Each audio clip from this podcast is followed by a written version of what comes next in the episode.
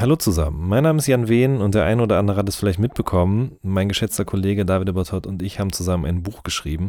Könnt ihr uns hören, heißt das gute Stück und mit dem waren wir in den letzten Wochen auf Lesereise durch Deutschland. Wir haben das Ganze in Ermangelung an alternativen Lesungen-Live-Podcasts genannt, weil wir eben nicht nur aus dem Buch vorgetragen haben, sondern in jeder Stadt auch Gäste dabei hatten, mit denen wir ein bisschen über das gesprochen haben, was sie uns für das Buch erzählt haben. In den nächsten Wochen werden wir die einzelnen Folgen als All Good Podcasts hochladen. Viel Spaß mit der neuen Folge. So good, baby, baby.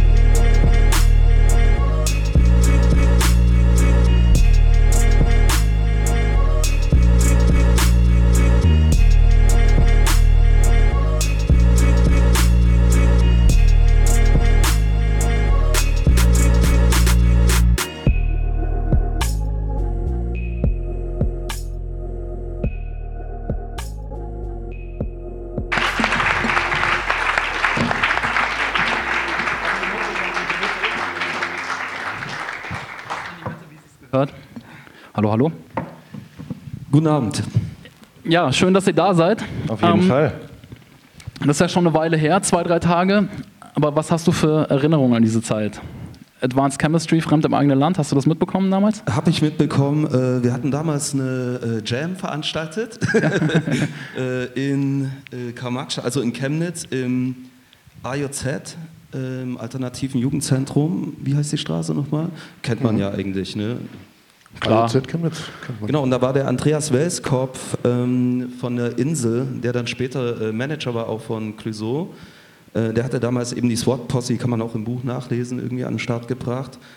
Um, ähm, und der brachte damals auch dieses Demo-Tape mit, äh, ja, und hat es halt auch so äh, übers Auto gereicht, drin lief das und keine Ahnung, das war das erste Mal, dass ich beispielsweise überhaupt politischen Rap, also es gab schon, äh, ich kannte Fanta 4 oder so, äh, wie hieß das, Frohes Fest oder so, halt so Slug, also äh, fast sexistische Lyrics denkt man gar nicht von denen, äh, irgendwelchen Kram, aber das war halt der erste wirklich ernstzunehmende Rap-Song, der mir äh, auf Deutsch begegnet ist. Ähm, also inhaltlich klar, politisch und von der Machart, wie fandst du das?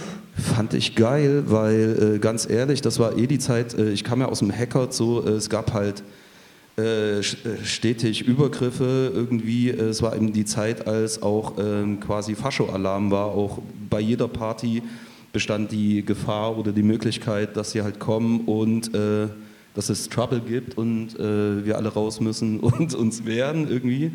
Ähm, genau, und das ging halt damals durch die Medien und gerade Spiegel TV, die haben ja die ähm, mhm, ja. Ähm, Titelmelodie gesampelt. Ähm, ja, stand eben genau für, also keine Ahnung, das hat äh, irgendwie äh, den Nagel auf den Kopf getroffen und war halt Zeitgeist galore. So. Kannst du heute noch, was mich immer fasziniert, du hast ja darüber gesprochen, du hast Breakdance gesehen und so und wie man weiß, dann getanzt. Wieso hast du dich zu dem Tanzen eher hingezogen gefühlt als zur Musik? Ja, also erstmal ähm, äh, war ich viel zu jung, um überhaupt daran zu denken. Also ganz ehrlich, so die Musik kam aus Amerika, egal ob es jetzt Soul oder Funk war oder eben dann später Hip-Hop. Das war so weit weg und so gut, äh, so unerreichbar, äh, gerade eben in der äh, DDR-Zeit. Hm, keine Ahnung, da in irgendeiner Art und Weise überhaupt nur so ein kleiner Teil sein äh, zu dürfen, das war äh, halt sehr unwahrscheinlich. So, so ist ja niemand, dass die Mauer irgendwann mal fällt und äh, man sich das quasi alles erarbeiten kann. Oder auf jeden Fall damals dachte ich es noch nicht. Und Tanz, ja, Tanz war halt easy. so, das kann jeder. Naja. Wie Assad halt äh, irgendwie im Wohnzimmer mit dem Kopfhörer auf und Gänsehaut und Selbstergriffenheit. Äh, keine Ahnung. Ähm, das ist halt verschieden von der Musik. So. Und Tanz, es kommt ja auch aus dem Tanz. Oder das war das Erste, was mich mehr oder minder äh, zur Musik, also Tanz war auch schon vor Hip-Hop, äh, fand ich da. Also so Robot Dance oder bestimmte Moves hatte man schon gesehen. So. Ähm, genau, und dann kam halt das B-Boy-Ding. Und das war einfach, äh, ich glaube, die meisten Leute haben angefangen zu tanzen, bevor sie sich Sprühdosen oder äh, äh, ein Mikrofon oder äh, ein Spurgerät irgendwie besorgt haben. Wo habt ihr denn dann getanzt? Also ich erinnere mich zum Beispiel, dass äh, Dose von Too Strong mir das auch erzählt hat. Die haben in der Bravo eben Breakdance gesehen, haben einen Bananenkarton klein getreten, haben den irgendwie vor ein C&A gestellt oder gelegt, geklebt, wie auch immer und dann einfach angefangen. War das bei euch auch so? Also draußen, drin? Äh, ich, weiß es noch ganz genau, eben halt dieser Moment, als die ähm, Rocksteady Crew da bei Wetten das war. Ich bin unmittelbar danach, ich war bei meiner Oma, durfte halt länger aufbleiben äh, in den Garten und habe das probiert. So, das war keine Ahnung. Ich war in Ferien da, bin danach äh, zurück nach Karl-Marx-Stadt äh, zu meiner Ma und da hatte ich schon die nächste Begegnung wieder, weil unten lief eben Hey You the Rocksteady Crew irgendwie im, im Hacker so zwischen zwei Häusern und das schallte halt hoch bis zu mir äh, auf meine Etage und ich habe halt unten so äh, die Nachbarjungs, die schon ein bisschen älter waren, haben es halt genauso gemacht. Der eine konnte schon so Windmills äh, oder wie es heißt. Und keine Ahnung, von da an, so wenn du einmal den Fokus darauf gelegt hast, bist du dem immer wieder begegnet und klar, wir hatten so Trockenräume in der neunten Etage äh, mit so einem universellen Schlüssel. Da konnte man Wäsche aufhängen und dies und das. Und dort sind wir halt rein, aber Linoleum.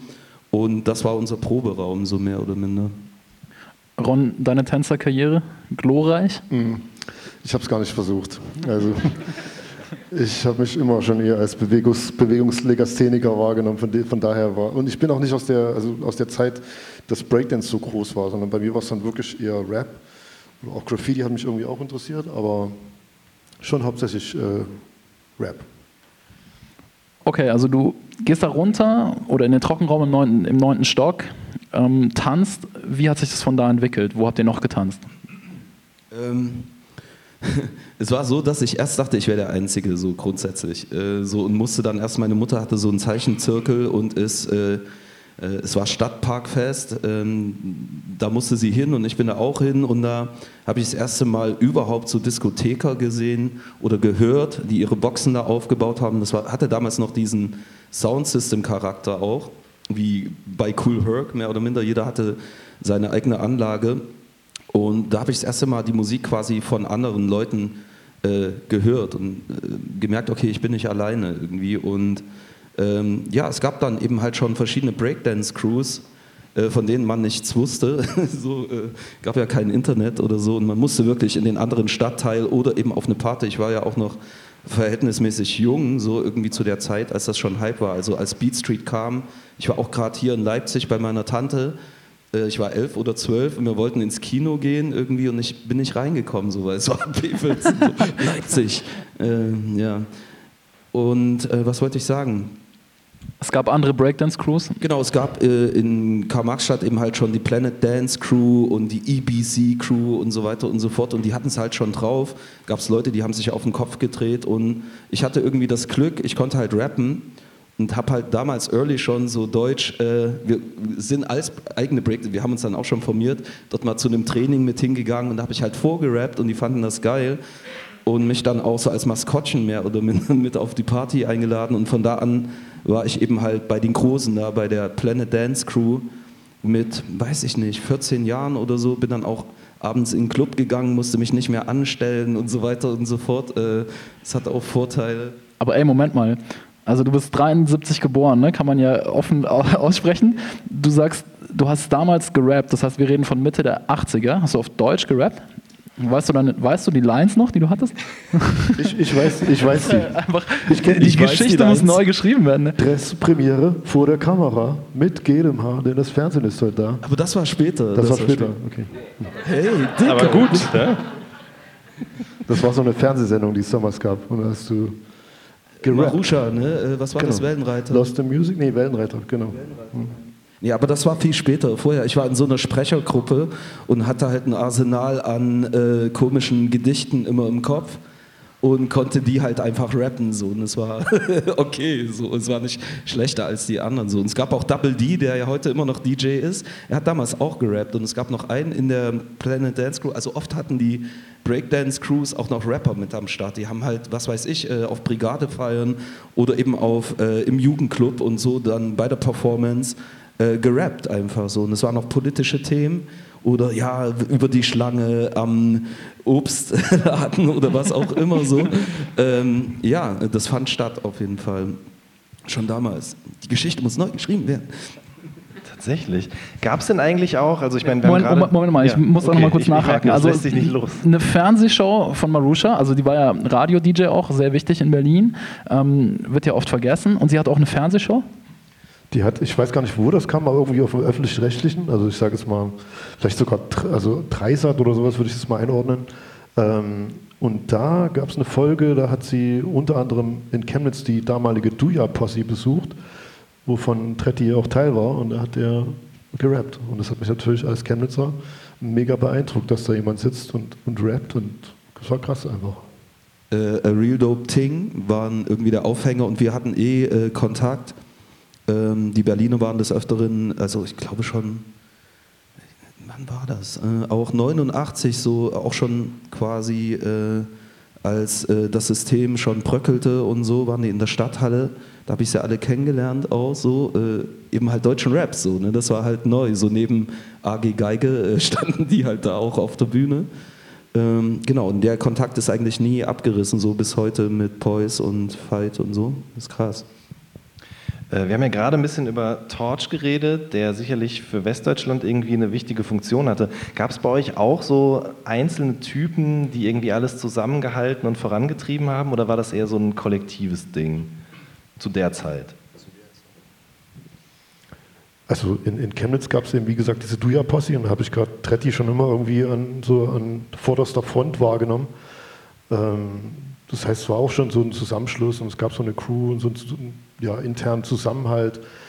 Aber das hat natürlich jetzt zu dem Zeitpunkt. Es gab niemanden wie Torch. Es, gab, es gibt ja, niemanden wie Torch. Es gab niemanden wirklich. Also der so äh, ja. positiv vereinnahmt hat und präsentiert hat, also wie er auch schreibt, also schon überhaupt ein Dude, der in all diesen Disziplinen wirklich so gut war. Also ganz, also fällt mir niemand ein. So. Ich glaube, es war eher so, ähm, so ein Community-Ding äh, Dresden war ganz groß, die Scheune immer gebunden auch an Veranstaltungshäuser, ähm, genau, die Breakdance-Crews und ja, keine Ahnung. Es wurde ja auch versucht, wiederum von der Regierung zu DDR-Zeiten dann doch so ein bisschen zu kontrollieren und zu vereinnahmen. Das heißt, wenn du tanzen wolltest mit deiner Crew, musstest du eine Einstufung machen.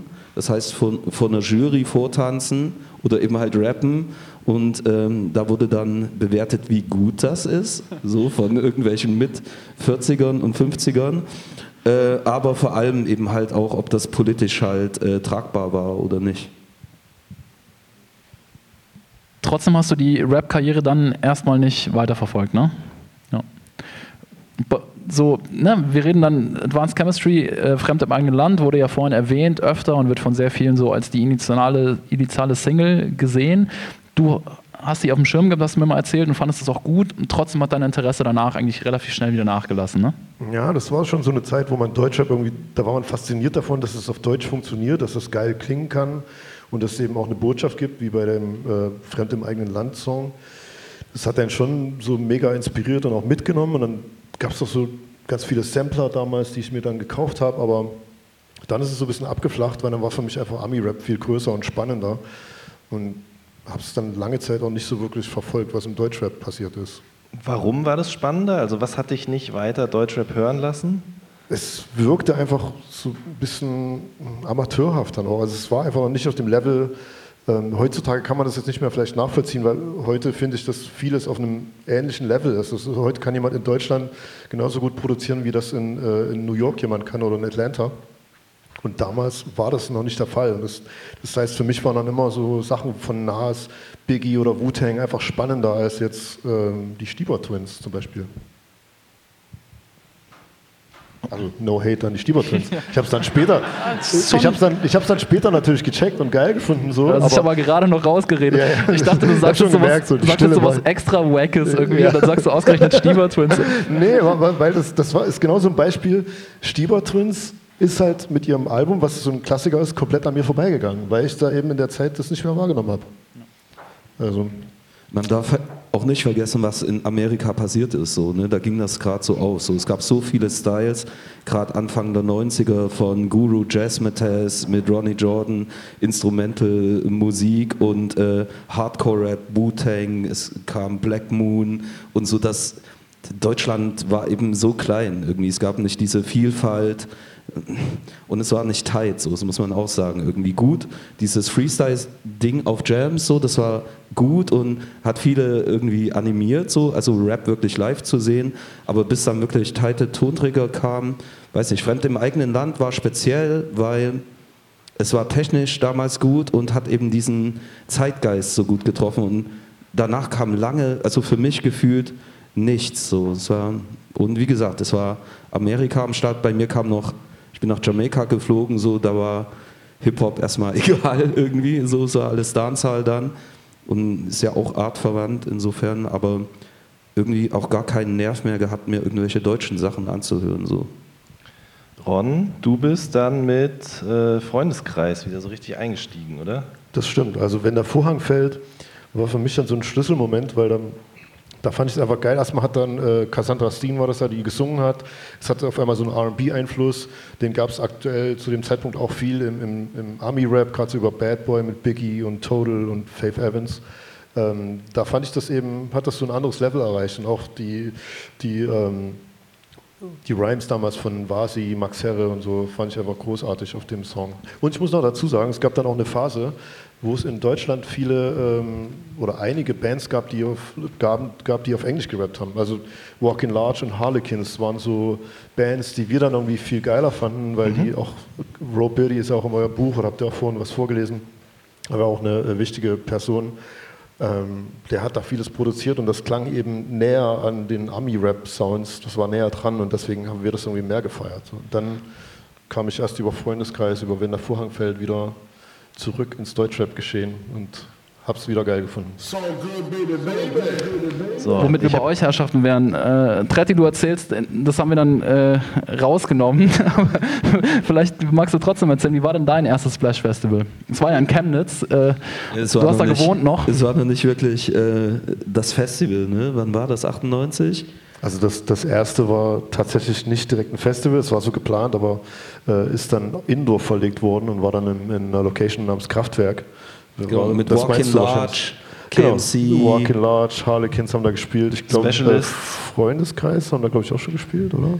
Ich, ich weiß es nicht mehr, weil ich war high und habe meinen Text, meinen äh, Text quasi nicht mehr darbieten können. Irgendwie so steif war ich. Okay. ich den, und ich bin auch, habe mich irgendwie reingeschmuggelt. Ähm, Entschuldigung, jetzt reveal ich das. So, vergib mir. Alles gut. Ja. Aber, Aber Splash war schon ein Ding. Also äh, keine Ahnung, äh, das erste Mal quasi so ähm, fest, also ich meine, es gab die Jams, aber Festivalcharakter äh, war halt vollkommen neu, ne? auch mit internationalen Acts. Wie kam das dann? Also, ich meine, aus meiner Sicht, ich war damals jugendlicher Hip-Hop-Fan, der zum ersten Mal so genug Geld zusammengespart haben, um, um, auf ein Festival zu fahren. Und dann musste ich halt nach fucking Chemnitz fahren. So, das fand ich relativ in meiner westdeutschen Arroganz relativ schwer nachvollziehbar, warum das gerade in Chemnitz stattfinden muss. Äh, vielleicht erzähl mal ein bisschen, wie das so zustande kam. Ich glaube, wir waren einfach äh, verrückt genug, das zu, zu machen. Ähm, also es ist einfach so in meinem Freundeskreis ja irgendwie entstanden. Wir waren als DJs viel unterwegs in Deutschland, hatten so eine Art Manager, äh, der uns verbucht hat und so aus diesen ähm, aus dieser kleinen Infrastruktur ist das irgendwie entstanden, dass, dass die, die Jungs gedacht haben, die so eben am Backend von uns gearbeitet haben, zu sagen, lass uns doch ein Festival machen. Da sind dann eben noch ein paar andere Jungs dazugekommen. Und so ist es entstanden. Und überall, wo man Bands angefragt hat, eben bei den großen Agenturen in Hamburg oder Köln, äh, hat man eher so eine Abfuhr bekommen. Und naja, dann ja, ähnlich wie, wie die Geschichte so in Konstanz, so, wir sind jetzt echt groß, dann lass uns mal lieber äh, einen Vorschuss überweisen, dass das auch stattfindet. Und die hatten, alle haben so gesagt, ein Hip-Hop-Festival, wo nur Hip-Hop spielt, das funktioniert nicht. So. Also die, die waren eher negativ eingestellt. Funktionierte es denn? Wie viele Leute waren denn da auf dem ersten? Also ähm, das erste Mal, wo es wirklich Festival ist, ich glaube, da waren 13.000 oder sowas. Und ähm, das war auch für die Jungs damals eine mega Überraschung, dass so viel kommen, weil ich weiß, die hatten zwei Wochen bevor das Festival anfing noch gar kein Security-Konzept, aber irgendwann hatten die 9000 Karten verkauft und dann hat die Stadt Chemnitz mal gesagt, hier, äh, ihr braucht so eine Art Sicherheitskonzept, sonst müssen wir das hier ausfallen lassen. Und dann ging das halt Das Schlag ist auf Deutsche Schlag. Fire Festival, ne? Ja. So ungefähr. Wie sieht es eigentlich mit unserem Sicherheitskonzept aus? Da, Ich da bin da nicht im Bilde.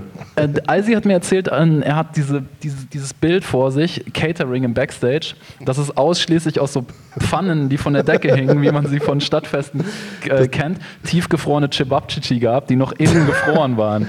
Das- Kann, äh, kannst du dich auch erinnern an... Nee, kann ich mich nicht erinnern. Ich kann mich aber erinnern, ich habe dann eine Zeit lang die äh, Pressebetreuung gemacht. Und ich kann mich an ein Jahr erinnern, da war das Pressezelt einfach so ein 3x3 Meter Pavillon mit, einem, mit einer Biertischgarnitur. Und als dann die äh, Frau vom Spiegel, von, von Spiegel kam, die mit äh, Max Herre irgendwie eine Story gemacht hat, die war natürlich gar nicht wieder einzubekommen, wie das hier läuft. Für die war das das persönliche Fire Festival auf jeden Fall. Äh, äh, Das Spiegel-Magazin äh, wurde gestern auch erwähnt von André Luth, der doch erzählte, dass es auch so eine Riesen-Story mal geben sollte, die nie erschienen ist. War das Vielleicht vielleicht, ist auch das im die. Rahmen davon? Wa- wahrscheinlich. Gut möglich, ne? Also könnte gut, könnte gut sein. Ich weiß, dass sie wollte eben eine Story über Max Herre machen. Also sie hatte sich da so die Tage oder den Tag an Max Herre rangeheftet und äh, hat auch ab und zu mal mein Pressezelt besucht. Aber das zeigt ja ganz gut. Ne? Auf der einen Seite das Pressezelt mit den Bierbänken und die Cevapcici, die innen gefroren sind. Auf der anderen Seite 30.000 Leute ne? und plötzlich diese Musik in den Charts und, und die Bravo schreibt darüber und so. Wie habt ihr das wahrgenommen? Dass die Kultur, die ihr ganz anders kennengelernt hattet, plötzlich so ne, für alle Leute da war und so groß war und vermutlich aus eurer Sicht komische Auswüchse angenommen hat. Wie habt ihr das wahrgenommen?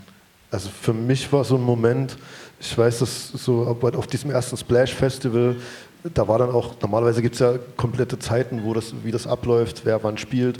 Und am Ende war das dann so, ey, Schuster Ron wollte nicht noch ein bisschen auflegen, wir machen noch eine Freestyle-Session. So. Und dann ist auch vorher schon, ist das so bewusst geworden, ey, krass, wie viele Menschen stehen da und hören dieselbe Musik wie du. Das habe ich eben nicht begreifen können. Und das, das, da war ich echt in Tränen nah das zu sehen, dass so viele Menschen für Hip-Hop hier sind, auch so wie blöd das heutzutage klingt, wenn jemand fragt, wer für, für Hip-Hop hier ist, aber es war damals einfach so und du hast gedacht, wow, Wahnsinn. Also das, und äh, mit dem gefrorenen Cevapcici oder dem Pressezelt, das waren, wir waren einfach, niemand hatte Ahnung von dem Festival. Wir haben es einfach gemacht. Also das war halt, keiner hatte eine Ahnung, wie das geht.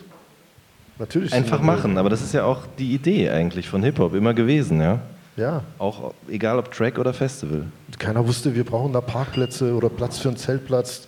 Die, ich glaube, die haben die Bauern einfach überfallen an dem Tag. Also das, niemand hatte da ein Feld wahrscheinlich angemietet. Oder, also das war alles wirklich absolut, ähm, wie sagt man, dilettantisch halt. Ne?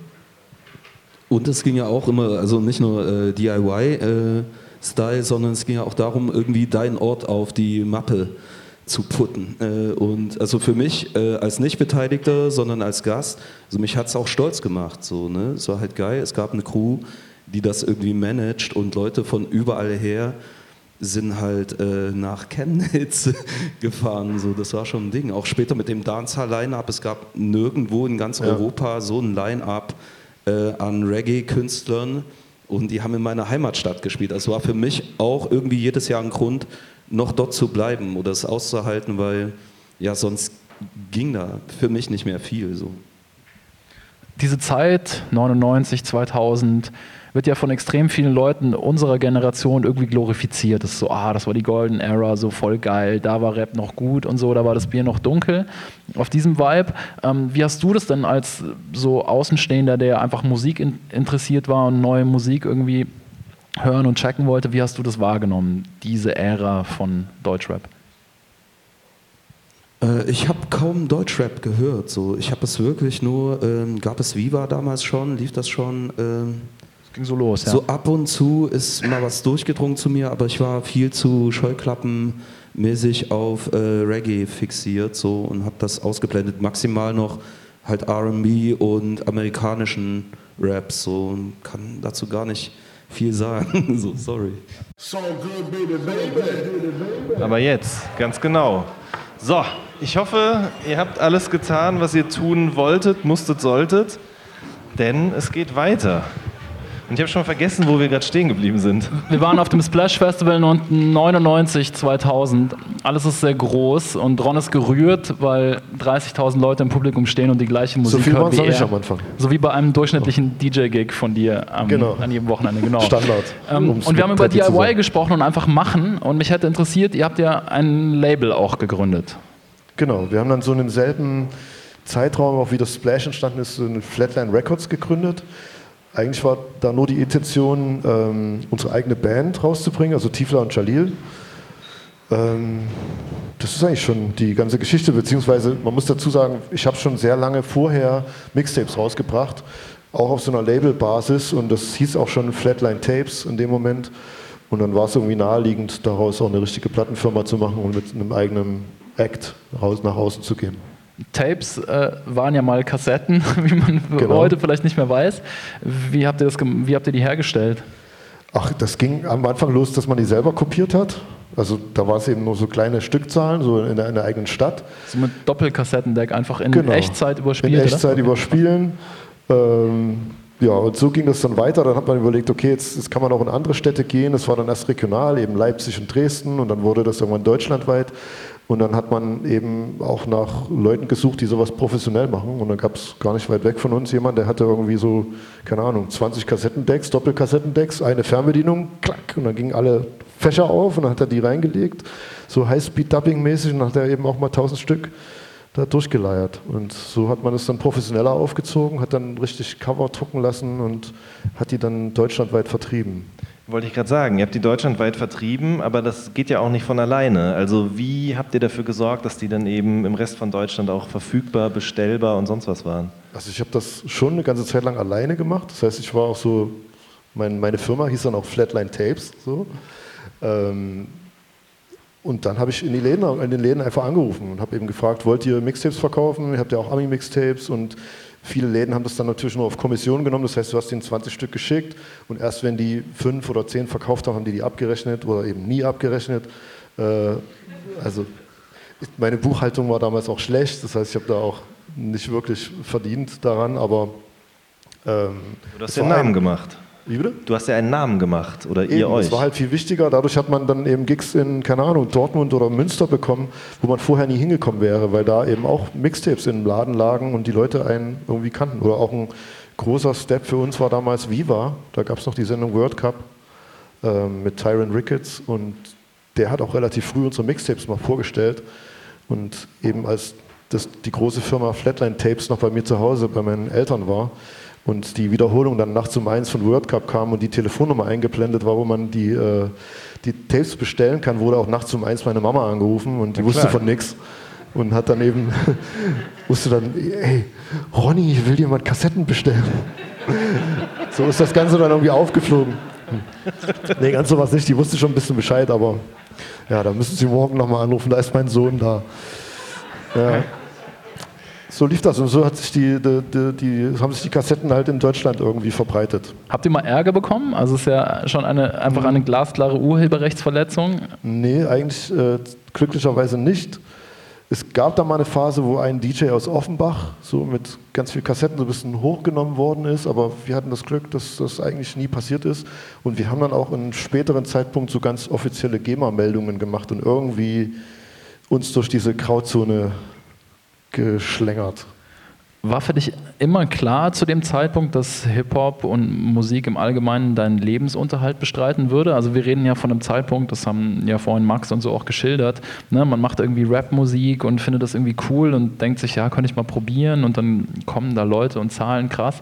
Und, aber das ist ja alles nicht aus diesem Antrieb heraus passiert, das jetzt, könnte jetzt ein Job sein und man könnte da reich werden. War das für dich klar, dass du das probieren willst, damit deinen Lebensunterhalt zu bestreiten und nicht irgendwie zu studieren? Oder? Also am Anfang war es genau für mich die Entscheidung. Ne? Ich habe überlegt, ähm, 1997, jetzt mein Abi fertig, gehe ich jetzt studieren oder verkaufe ich Mixtapes?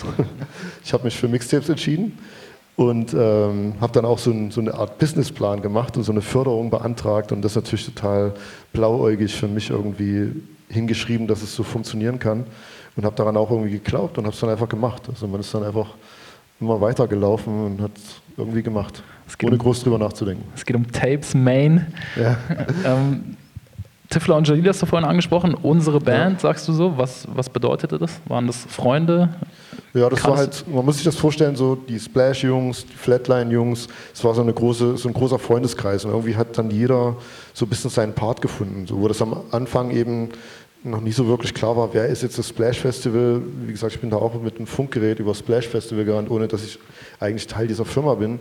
Und ähm, genauso gab es dann eben, dass Jalil viel produziert hat. Der hat sich dann mit Tiefler zusammengetan und dann hat Jalil auch gesagt, ach, ich kann eigentlich auch rappen. Hat früher ja auch schon gerappt und die haben dann zusammen eben die Band gegründet. Und es war tatsächlich auch so, dass wir ein paar Demo-Tapes versendet haben an große Labels und ähm, am Anfang wollte uns, also wollte Tiefler Charlie niemand haben und dann haben wir gesagt, dann machen wir das selber mit dem mit Groove Attack, auch glaube ich ein Label, was oft bei euch im Buch vorkommt, so ein Independent Vertrieb, sage ich mal, für viele. Und die haben uns dann auch vertrieben und dann ist die erste Single halt relativ erfolgreich gewesen und dann hatten wir auch eine andere Ausgangsposition bei den großen Labels und auf einmal wollten die großen Labels eben dann Tiefler und Jalil sein die beiden hatten auch dann relativ schnell Anschluss an den Rest der Szene. Ne? Also sie waren auf dem Plattenpapst-Album, die hatten namhafte Features, die auch genau. äh, in Solingen äh, im, weiß ich gar nicht, Keller oder wo auch immer von Götz, Götz Gottschalks Papa oder so aufgenommen wurde. Ich weiß gar nicht mehr genau, genau. wie die Geschichte genau lief. ja, die erste EP, die ist in Solingen entstanden. Äh, die hieß Streckenabschnitt und da war damals eben, äh, da hatten wir Curse als Gast dabei, Eisfeld, also Jan Delay, Icy Ice und Sammy Deluxe auch schon drauf und wir waren damals irgendwie schon ganz gut connected und dann kamen trotzdem auch immer noch so kleine Champs, wo man die anderen Leute kennengelernt hat, die irgendwie in Deutschland Musik, Rapmusik machen. Wenn ihr damals mit Labels gesprochen habt, wie hast du diese Gespräche wahrgenommen? Haben die Leute verstanden, was ihr da macht, was das ist, Rap auf Deutsch? Oder waren das noch Leute aus einer anderen Generation, die vielleicht davon Wind bekommen hatten, dass man damit eine schnelle Mark verdienen könnte? Oder gab es da irgendeine Form nee. von Verständnis? Nee, also so diese, diese ähm, dieses Märchen von dem bösen A&R, der irgendwie gar keine Ahnung hat und immer nur nach der, auf der Suche nach dem Hit ist. So war das gar nicht. Also ich muss sagen, die Leute, die ich so von Labels kennengelernt habe, waren, waren eigentlich alle sehr erfahren und hatten, man hatte auch so ein bisschen auf die gehört. Ne? Also Meinungen von denen waren schon auch ein bisschen wichtig. Es gab schon ja, Sachen, die auch positiv waren, also die man da gehört hat oder einen weitergebracht haben. Wann kam das erste Album raus? Also ich glaube, das erste Tiefler und Jalil Album kam 2001 raus. Ja, ich glaube 2001. Das war dann in Zusammenarbeit, also es war Flatline Records und wir haben dann bei Warner Music äh, unterschrieben. Das heißt, wir haben so eine Zusammenarbeit mit Flatline und Warner gemacht. Ich muss ja sagen, ich war immer großer Tiefler und Jalil-Fan, sowohl von den ersten Sachen, die rauskamen, aber auch von den Sachen, die später rausgekommen sind. Ich möchte an dieser Stelle nochmal zum Beispiel den Song Bounce mit uns erwähnen, ähm, der für mich wirklich ganz ernstzunehmend der Versuch war, oder nicht nur der Versuch, sondern ihr habt es einfach gemacht. Ihr habt quasi Sound aus Amerika genommen und den sehr authentisch hierzulande adaptiert. Das war, glaube ich, ungefähr zur gleichen Zeit, wie dann auch die massiven Töne, zum Beispiel Cruisen und so gemacht genau. haben. Ne? Das, das, war diese Phase irgendwie. Ich hatte das Gefühl, ja. man hatte Rap so auf ein gewisses Level gehievt und dann halt mal was anderes probiert. Ähm, wie kam, kam das bei euch zu dieser zu dieser Öffnung in diese Richtung. Weil wenn man sich die ersten Sachen anhört, die EP zum Beispiel auch, das ist ja schon sehr straighter End-90er-Rap eigentlich gewesen. Total. Ähm, das war schon der Versuch, einfach Rap muss im Club stattfinden. So Deutschrap sollte im Club laufen. Und bei uns mit uns war ein ganz klarer Versuch in diese Richtung, eben tanzbare Beats zu nehmen, nicht so diesen, es gab damals oft diesen klassischen DJ Premier-Entwurf, den viele Deutsch, äh, Produz deutsche Produzenten nachgeeifert sind und den, von dem wollten wir uns eigentlich lösen. Es war dann auch so, dass wir eben eher so Idole in Timbaland oder Swiss Beats hatten und denen dann nachgeeifert sind ja auch auf eine Weise. Und äh, so ist es, glaube ich, entstanden, dass sich das mehr in so eine Clubrichtung bei uns entwickelt hatte. Aber natürlich auch äh, umstritten war so zum, mhm. zu dem Zeitpunkt. Ja klar, so ein schmaler Grad auf jeden Fall. Um, umstritten inwiefern? Habt ihr auf die Fresse bekommen? Also ich weiß es natürlich, ja, aber vielleicht kannst du ein bisschen darüber sprechen. Ich glaube, im MC-Forum gab es schon auf die Fresse so ein bisschen dafür. äh, also zum einen hat Tifla Chalil mit dem ersten Album, das war wirklich so ein ja, klassischer, schönes deutsches, solides Hip-Hop-Album, sage ich mal, ohne Ecken und Kanten. Äh, das waren die lieben Ossis und äh, die hat jeder gemocht. Und dann ja, haben die Jungs auch ein bisschen mehr die Fresse aufgemacht und äh, eben auch gesagt, was sie scheiße finden, was sie eben machen wollen. Und ja, in der Szene war das natürlich schon so eher so ein Versuch, die wollen jetzt unbedingt einen Hit und die wollen erfolgreich sein. Und das war damals noch nicht so gut angesehen, dass man das wollte. Ne? Das heißt, es gab schon ein bisschen Kritik auch aus vielen Richtungen. Ihr habt dann auf Flatline, ich weiß, dass viele Leute im Publikum sind, die sich für diese Ära interessieren, äh, mit Nuller Rap, beeinflusst aus Amerika, Diplomats und solche Sachen. Ähm, Santino war dann mal bei euch, ne? Das stimmt, ja. Wie lief das ab? Wo, wie, wie ist der in Chemnitz gelandet und was, äh, was, habt, was habt ihr da gemacht? Ich weiß gar nicht, wie das das erste Mal zustande kam, aber ich, ich glaube, tatsächlich habe ich den, den ersten Song von ihm, wo ich den so richtig krass wahrgenommen habe, war der Echo Fresh Diss. Wir waren neulich bei einer Buchrelease-Party, da äh, habe ich den Song auch gespielt. Und das, das war so ein krasser Moment für mich. Also ist ja Man muss dazu sagen, ja? Sentino rappt über einen Beat von Kanye West. Ja. Dazu äh, macht Beanie Siegel von Rockefeller Adlibs in dem Song und disst Echo Fresh. Und das macht er mit so einer freshen Art das hat uns einfach umgehauen. Damals. Genau, und ich konnte das überhaupt nicht begreifen, dass dieser ziemlich unbekannte Typ damals auf dem Beat von Kanye West gerappt hat. Ja. Ähm, Desio hat mir mal erzählt, wie das zustande kam. Ähm, nämlich, er hatte Connection nach Amerika, diese Connection hatte wiederum Connection zu Kanye und der hat irgendwann mal eine Beat-CD rüberwachsen lassen. Okay. Und äh, die landete dann bei Desio im Studio. Irgendwann landete auch Beanie Siegel bei Desio im Studio und hat äh, einen Song aufgenommen inklusive Adlibs. Und dann hatte Sentences irgendwas Santinos in den Kopf gekriegt und wollte Echo dissen und dann hat Desio gesagt, ah, ich habe ja noch diesen Beat und ich lasse die Adlibs jetzt mal drin und dann kannst du einfach ein bisschen darüber rappen. okay, geil. Ja, das hat uns natürlich beeindruckt und ich glaube, dann haben wir irgendwie Santino damals eingeladen nach Chemnitz und ähm, er kam gerade von Optic Records, glaube ich, von, war bei Cool Savage gesigned und hat dann eben gerade viel die Beats von Schuster gefeiert. Das waren eben, der hat sich natürlich auch sehr an diese Diplomats-Zeit orientiert. Das waren hochgepitchte Samples von äh, Soul-Samples bis Rock-Samples, alles, was man irgendwie auf 45 abspielen konnte. Und gut klang hat Schuster gesampelt und Sentino fand es einfach mega geil. Und deswegen war er sehr oft in Chemnitz und ähm, wir haben viele Songs auch aufgenommen. Ähm, aber wie wir alle oder einige wahrscheinlich im Raum wissen, ist Sentino auch äh, ein schwieriger Charakter und äh, ist dann so ein bisschen weitergezogen nach, zu Bushido. Woher kommt dieser, dieser Wunsch, dass Deutschrap im Club stattfindet? Das war ja in Chemnitz aus meiner Sicht immer stärker ausgeprägt als woanders. Auch, dass ihr mhm. immer neuere Musik gespielt habt. In anderen Städten lief immer noch hier Big L, Rest in Peace, irgendwas. Ne? Und ihr habt immer schon halt den neuen Shit gespielt. Ich kann mich mal erinnern, ich war mal in Chemnitz im Club und da haben sich Leute Grills aus Alufolie gebaut. Das fand ich mega beeindruckend. Also ich glaube, es ist gesundheitlich nicht die allerbeste Idee auf Dauer, aber ich fand, die Dedication war auf jeden Fall, äh, muss, musste man anerkennen. Ja, wir haben halt aus nichts was gemacht. Ne?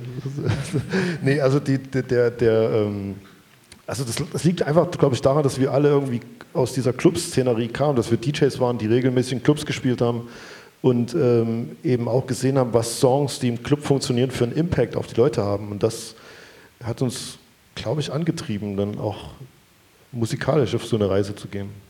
Weil das im Deutschrap zu dem Zeitpunkt noch gefehlt hat. Heutzutage, meine, wie viel Deutschrap läuft im Club? 50 Prozent mittlerweile. Das ist ganz normal, aber damals war es eben noch nicht so normal.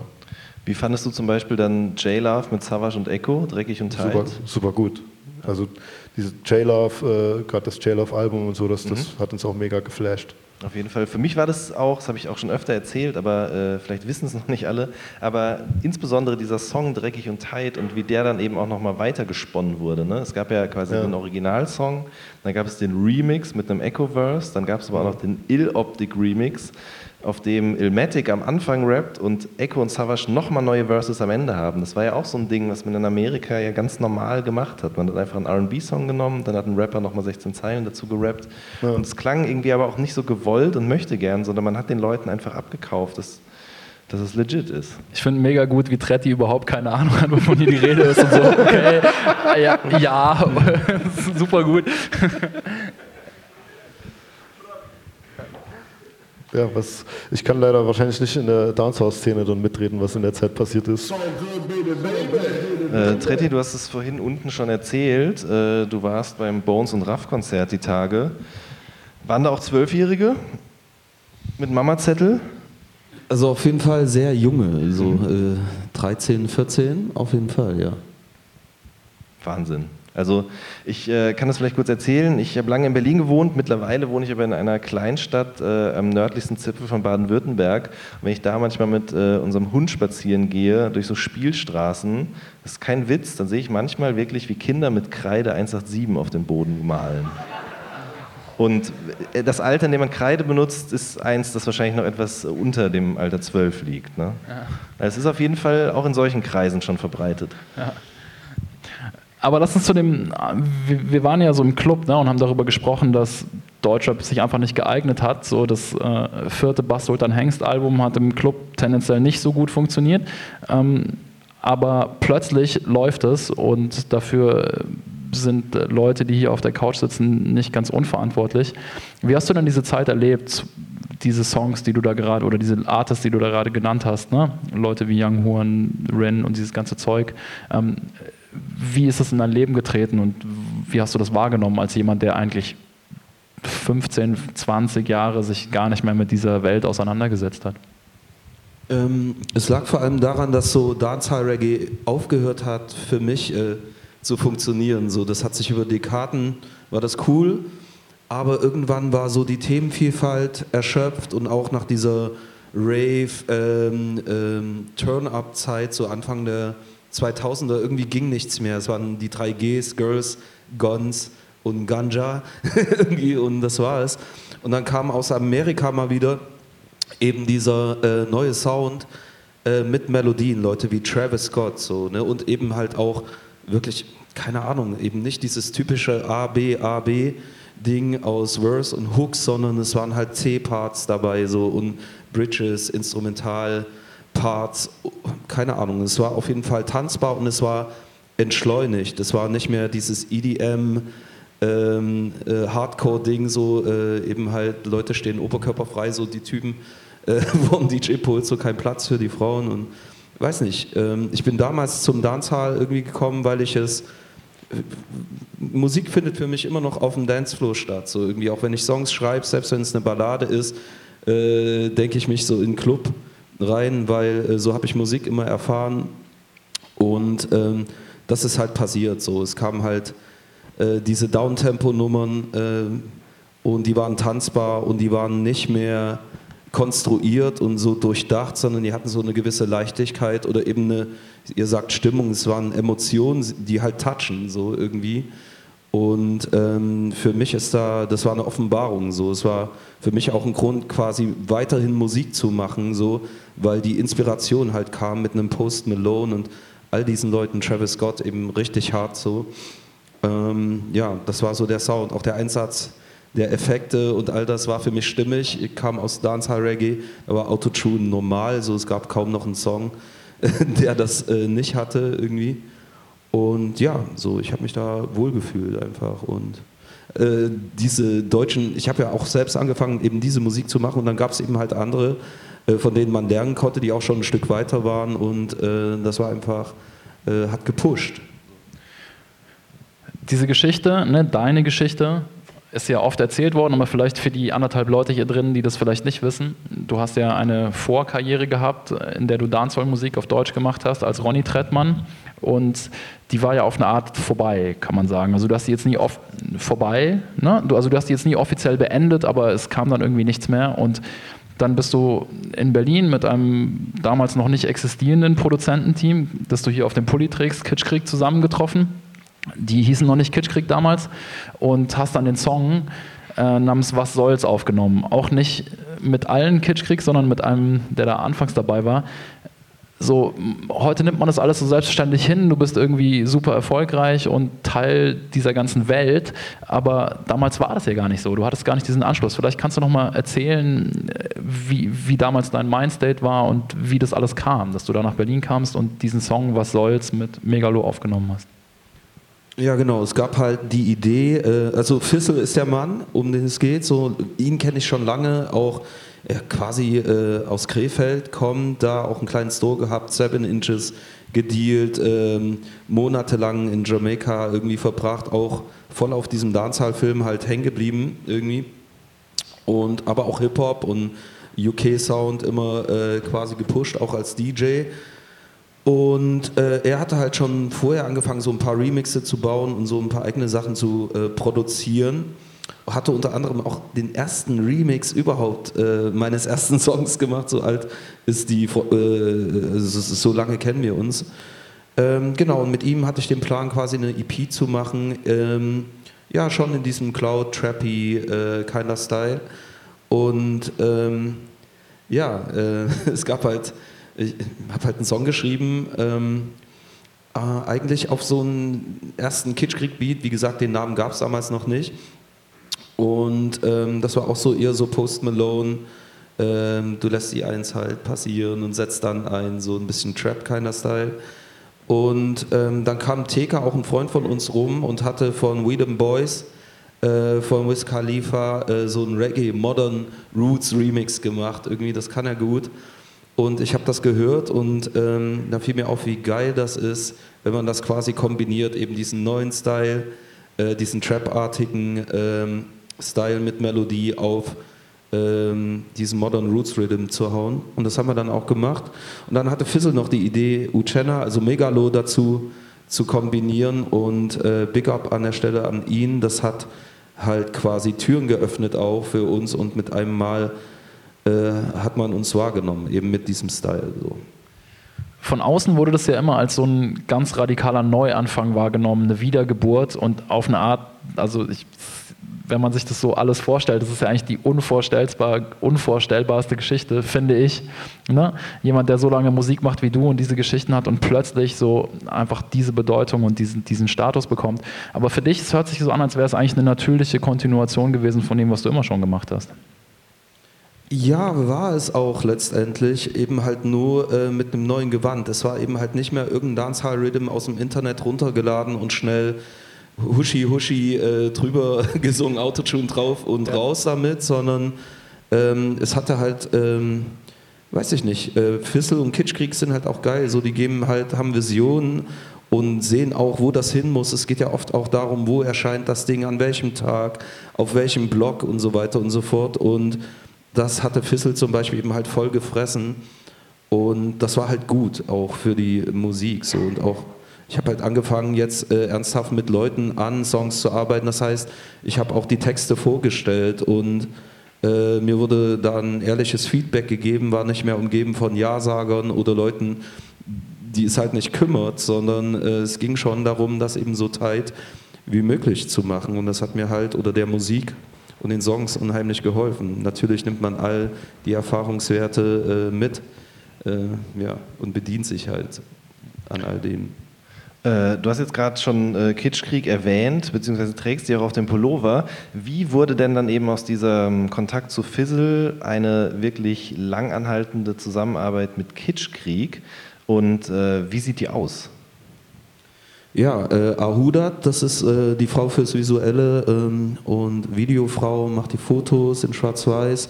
Und Fidschi Chris sind alle zur selben Zeit nach Berlin gezogen, haben in einer WG gewohnt und ähm, angefangen quasi sich zusammenzuwerfen und Musik zu machen. So, da waren vorher waren ähm, Künstler aus Neuseeland schon am Start, irgendwie Noah Slee. Damit hat das alles begonnen. Das ist aber auch schnell vorbei gewesen und parallel dazu äh, haben wir halt an einer EP gearbeitet und äh, so hat sich das irgendwie ergeben. So, ne? Es war auf einmal ein Ziel da, ähm, es wurde größer mit der ersten EP, man hat uns wahrgenommen, es war alles noch nicht klar, irgendwie, wo es hinführt und ob es gut ausgeht, aber so mal gesagt durchhalten, weil äh, die Ziele und Erwartungen am Anfang äh, äh, wurden auch nicht erfüllt irgendwie, es war alles so noch sehr wackelig, aber mit der ersten EP und der zweiten hat sich das halt dann ganz schnell ergeben, dass wir gefunden haben. Also jeder hat seinen Job, ähnlich wie bei euch quasi, bei Flatline. Jeder wusste halt, was ist meine Aufgabe. Ich gebe da 100 Prozent. Ich kann all den anderen im Team vertrauen, kann loslassen, kümmere mich halt nur um meinen Körper, damit ich auf der Bühne halt scheinen kann und schreibe halt die Lyrics und äh, so. Und das war eigentlich das Gute daran, so irgendwie diese Arbeitsteilung und nicht mehr überall mitdenken zu müssen und sich um alles gleichzeitig zu kümmern. Jetzt mal rein musikalisch gesprochen und nicht so sehr, was den Erfolg angeht. Gibt es für dich so einen Moment, auf den ersten EPs oder vielleicht davor oder danach, wo du so gemerkt hast, okay, ich habe hier einen Sound gefunden und ich habe so eine neue Persona auch als Artist gefunden und so eine, ja, einfach so ein Ding? Ja, gab es und das war Skyline. Äh, Skyline war so der Song, wo ich auch so meinen ganzen Hustle und äh, ja, die Sorgen und ähm, ja, so die ganze Sadness irgendwie mit reingepackt habe, auch ziemlich abstrahiert noch. Äh, das war so der Moment letztendlich. Ähm, hatte den auch auf einen Reggae-Rhythm geschrieben und dann kam Fidschi Chris halt mit so einem Trap-Beat, äh, Halftime rum irgendwie und dann ging irgendwie so, weiß ich nicht, dann ging auf einmal alles auf. So, das war irgendwie, das war unsere Blaupause sozusagen für alles, was danach kam. So, da hat man gesehen, das arbeitet und krass äh, ja. Was, ja, Video genauso, Video erst ganz schlecht, so Schwarz-Weiß-Aufnahmen, irgendwie waren alle total unzufrieden. Und dann hat er einfach so einen Schalter umgelegt und da irgendwie so ein Farbspektrum reingeballert aus rosa. So ein, genauso war es mit dem Beat, irgendwie, es ging auf einmal alles auf. So, und jeder hat es gesehen und gemerkt, er war eine Nacht im Studio, hat den Beat gebaut, am nächsten Tag vorgestellt und ja, krass. So. Dann habt ihr ein Album gemacht, DIY, ähm, und äh, auch weiterhin Musik gemacht.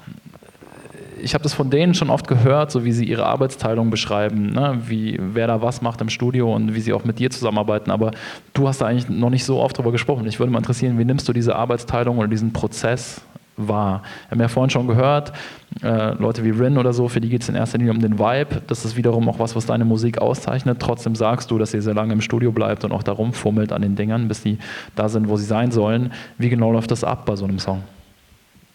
Äh, das sieht so aus, dass ich die Songs schreibe, meistens hier in Leipzig und äh, Inzwischen ist soweit, äh, das hat sich auch so im, im Rahmen des, der Albumproduktion zu DIY halt herausgestellt, dass ich die Texte halt äh, per Dropbox freigebe und Leute drüber schauen und streichen können. Als Textdokument einfach? Wie bitte? Als Textdokument einfach? Als, ja, genau. Es geht erstmal nur um den Geschriebenen, so, weil ich, sage immer nein. Oder am Anfang war es so, ich will vorsingen und dies und das. So, das ist nochmal was ganz anderes. Aber nein, äh, Fissel ist da so hart irgendwie sagt, ey, ich muss es nur lesen so und äh, so, scheiß auf. Das drumherum den ganzen äh, Schickimicki-Rotz. So ähm, genau ja. Und das ist es eigentlich so. Äh, es ist nicht so dass wir jetzt ähm, ein Jahr im Studio verbringen oder so. Äh, so ein Album nimmt sich äh, verhältnismäßig schnell auf mitunter in zwei Wochen oder so und man halt stringent dran arbeitet aber diese Vorbereitungs Phase ist es halt quasi. Das heißt, ich schreibe die Texte, dann geht es äh, zur Aufnahme, Fissel nimmt die Vocals auf ähm, und da wird nochmal richtig hart halt äh, rausgestrichen und weiß ich nicht, äh, mitunter fallen die Songs halt einfach weg, so unter den Tisch. ich habe hab da zwei Wochen dran gesessen, so, so hatte ich easy, aber ist egal, genau. Und ähm, Genau, sobald die Vocals aufgenommen sind, sehe ich davon auch nichts mehr. Es ist nicht so, dass wir dann immer wieder gegenhören, sondern Füssel hat ein Gefühl dafür und ich natürlich auch, okay, das ist die Aufnahme, äh, die ist tight irgendwie, dann ist das Ding weg und geht halt so in diese Kette äh, zu Fidschi Chris ins Studio. Ja, und irgendwann höre ich dann einen Mix und bin halt down. So, mir gefällt es und dann kann man auch nochmal korrigieren, irgendwie eine Line, dies und das, aber ja, so funktioniert das bei uns. Musstest du auch lernen, das so loszulassen? Weil ich denke mir halt, also ich bin kein Sänger, kein Songschreiber, aber wenn man so viel von sich selbst irgendwie auch erzählt, wie du das ja eben auch tust in deiner Musik, ähm, dann würde mir das wahnsinnig schwer fallen zu sagen, ich gebe das jetzt in die Hände von anderen, die das dann weitertragen und noch besser machen.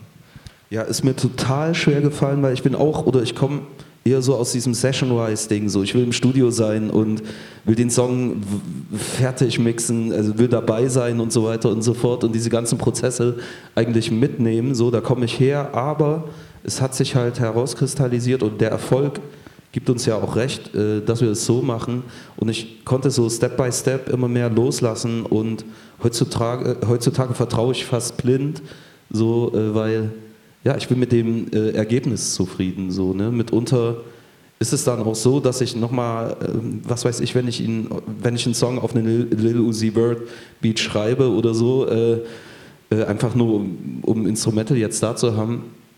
Oder weil ich gerade den Vibe dafür habe, so. Äh, und dann kommt da halt so eine äh, fast schon pop-ähnliche Nummer raus. Irgendwie, das ist schon ein Sprung.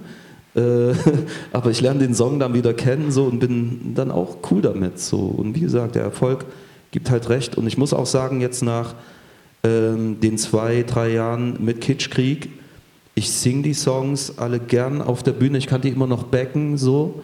Äh, Im Gegensatz zu allem, was ich davor gemacht habe, was eher so Schnellschuss-Kram war halt so. Was ist der beste Song, den du je geschrieben hast? Also, was ist der beste Song, den du je geschrieben hast? Außer Der Rangier. Beste. ja, keine, ja, keine Ahnung, Digga. Also, Was ist der beste Song, den Tretti je geschrieben hat? Ich glaube, grauer Beton. Hast du dich da, also davon abgesehen, dass es ein, natürlich ein, ein extrem guter Song auf vielen Ebenen ist, aber hast du dich da auch deine Geschichte in irgendeiner Form wiedergefunden? Nö, am Anfang gar nicht. Ich habe auch ehrlich gesagt den, den Song, den Song, nee, den, den Song habe ich am Ende. so nicht abgesprochen, Digga. Äh, ich habe den Song, ich weiß, Fissel hat mir den damals geschickt und hat gefragt, der war auf der Juice auch schon drauf und äh, hat gefragt, ey, willst du den nicht in der Radiosendung spielen? Und ich sage, nein, ich hätte gerne was Exklusives. Wir haben auch immer mal so einen exklusiven Song gespielt und ich fand den halt zu ruhig für die Radiosendung. Und ich bin so ein Typ, ich höre beim ersten Hören niemals auf Texte. Bei mir ist so, ich muss den Song hören, dann skippe ich mal ein bisschen rein, klingt der geil oder nicht. Und das war mir einfach zu, äh, zu, zu low, so dass ich in der Radiosendung spiele und habe den so ein bisschen, nein, äh, nein, ich, also, Schatz versteht mich falsch. Lass mich doch mal ausreden. Ähm, das heißt, ich habe den nicht auf, ich habe das gar nicht so sehr gepeilt auf dem ersten Moment, was der Song eigentlich aussagt und wie krass er ist. Und dann habe ich das mit dem Video halt nochmal komplett kapiert und da fand ich das halt ein mega Song und ich finde es bis heute erstaunlich, wie sich Leute, die selbst mit dieser Geschichte eigentlich gar nichts zu tun haben, in Westdeutschland zum Beispiel damit identifizieren können. Also das ist für mich unerklärlich und ich glaube, das ist so ein, so ein Jahrhundertsong. Ich will jetzt keine J. Love äh, äh, Lines kicken, aber es ist wirklich so ein, so ein Song, den man auch in 20 Jahren bestimmt noch hören kann und er hat so eine gewisse Bedeutung, weil er was, was ganz einmalig auf den Punkt bringt. So. Was ist seine Marke wert? Was ist, Was ist seine Marke wert? Ich glaube 4 Millionen. So, okay, gut. Auf, aufsteigend, nee, Tendenz steigend. Dummer Deutschrap-Insider. Ja. Aber so, wenn du dich jetzt zurückversetzt, ne, 1983, 84, du hörst diese Musik, natürlich hast du dir da nicht gedacht, dass du irgendwie 2019 auf dem Splash spielen würdest, aber hast du diesen Traum, das zu machen, davon leben zu können, so viele Leute zu erreichen, vor allem auch mit deiner Musik, hast du den jemals aufgegeben oder war der immer da, weil du wusstest, okay, das ist halt so ist Hip-Hop-Kultur, gleiche Chancen für alle, theoretisch kann es jeder schaffen oder gab es auch mal Momente, wo du dir gedacht hast, lass ich jetzt? Ähm, gab es auf jeden Fall und ähm, ich meine, das Schöne, ich weiß gar nicht, wer es gesagt hat, äh, dass du quasi dir einen Charakter selbst schaffen kannst, egal ob als B-Boy oder Writer, was auch immer, so dieses, diese Kultur und diese Möglichkeit, die war immer da und äh, dessen habe ich mich auch immer bedient, egal ob es jetzt darum ging zu rappen oder zu singen oder was auch immer so. Ne? Das war eigentlich eher ein Zufall. So, ich wollte nicht wirklich jetzt äh, ans Mic. So, ich könnte auch Soundsystem DJ sein und glücklich sein, so rein vom ähm, äh, von der Sache her. Ähm, ich bin heute dankbar, dass ich ein Teil davon sein darf. So, das kann ich sagen. Irgendwie, das hätte ich früher nicht für möglich gehalten und eben auch dort, wo wir jetzt alle sind mit Kitschkrieg und das ist schon krass irgendwie, wenn du 30 Jahre zurückdenkst. So eben auch mit diesem Bild, dass das Zeug halt wirklich äh, im Club läuft und gleichberechtigt läuft mit dem Kram vom Ursprungsort. So, das ist schon krass. Wie ist es bei dir, Ron? Also ich muss ehrlich sagen, ohne jetzt hier irgendwie da rumschleimen zu wollen, aber ich finde es so krass, einfach dieses, diese, diese unfassbare Zeitspanne. Ne? Wir reden über 25 Jahre, ähm, so, so viele Auf und Abs und bestimmt Phasen, wo man nicht gedacht hätte, dass das jemals nochmal was werden könnte, man damit Geld verdienen kann. So, warum glaubst du, machst du das immer noch und was ist das, was dich über die Jahre angetrieben hat? Ich kann nichts anderes. Nee. nee. Ja, das ist, ich, ich, kann mir das auch immer nicht so richtig erklären, gerade wenn man dann so in die Retrospektive geht und sagt, ey, ich mache das jetzt seit 22 Jahren, dann frage ich mich auch so, wo ist die Zeit hin? Und, und, das ist schon irgendwie für mich auch erstaunlich, aber mich reizt es immer, immer wieder, immer neu. Und es ist halt einfach, ich finde es geil, auch so ein Zeitzeuge zu sein und diese Entwicklungen zu beobachten, wie sich die Musik entwickelt. Das hat mir schon immer irgendwie viel gegeben. Deswegen lege ich immer noch auf. Und dir gibt auch die Musik, die heute erscheint, genauso viel wie die Sachen von vor, naja gut, fast 20 Jahren, wie ein Freundeskreis-Song zum Beispiel. Also man kann natürlich jetzt nicht mehr so dieses jungfräuliche Gefühl kreieren von 1900, keine Ahnung, 91, wo ich das erste Mal einen Rap-Song gehört habe oder so, oder auch später. Ähm, man hört das heute auf, auf einer anderen Ebene und es kommt dazu, dass man viel, viel mehr hört. Ähm, in den 90ern und 2000 habe ich ganz viel, oft Alben gehört und auch Alben über eine längere Zeit gehört, die dir, viel mehr bedeutet haben, als mir Musik jetzt vielleicht. Es gibt zwar immer wieder Alben, die das sind, aber nicht alles. Aber du tust schon aus so einer ähm, Zeitzeugensicht und aus einer DJ-Sicht immer wieder neue Musik hören und dich natürlich auch herausfordern, weil auch ich irgendwie mit anderen Sachen groß geworden bin, andere Hörgewohnheiten hatte und jedes Mal wird es auch ein bisschen aufgebrochen und verständlicherweise. Und das versuche ich eben zu verfolgen und auch zu verstehen, warum das so ist. Tretti, kannst du dir eine, ein Leben ohne Musik vorstellen? Nee, also äh, no way. Eigentlich ein schönes Schlusswort. Mega oder? Schlusswort. Ich wollte auch gerade sagen, schönen Abend noch. Tschüss.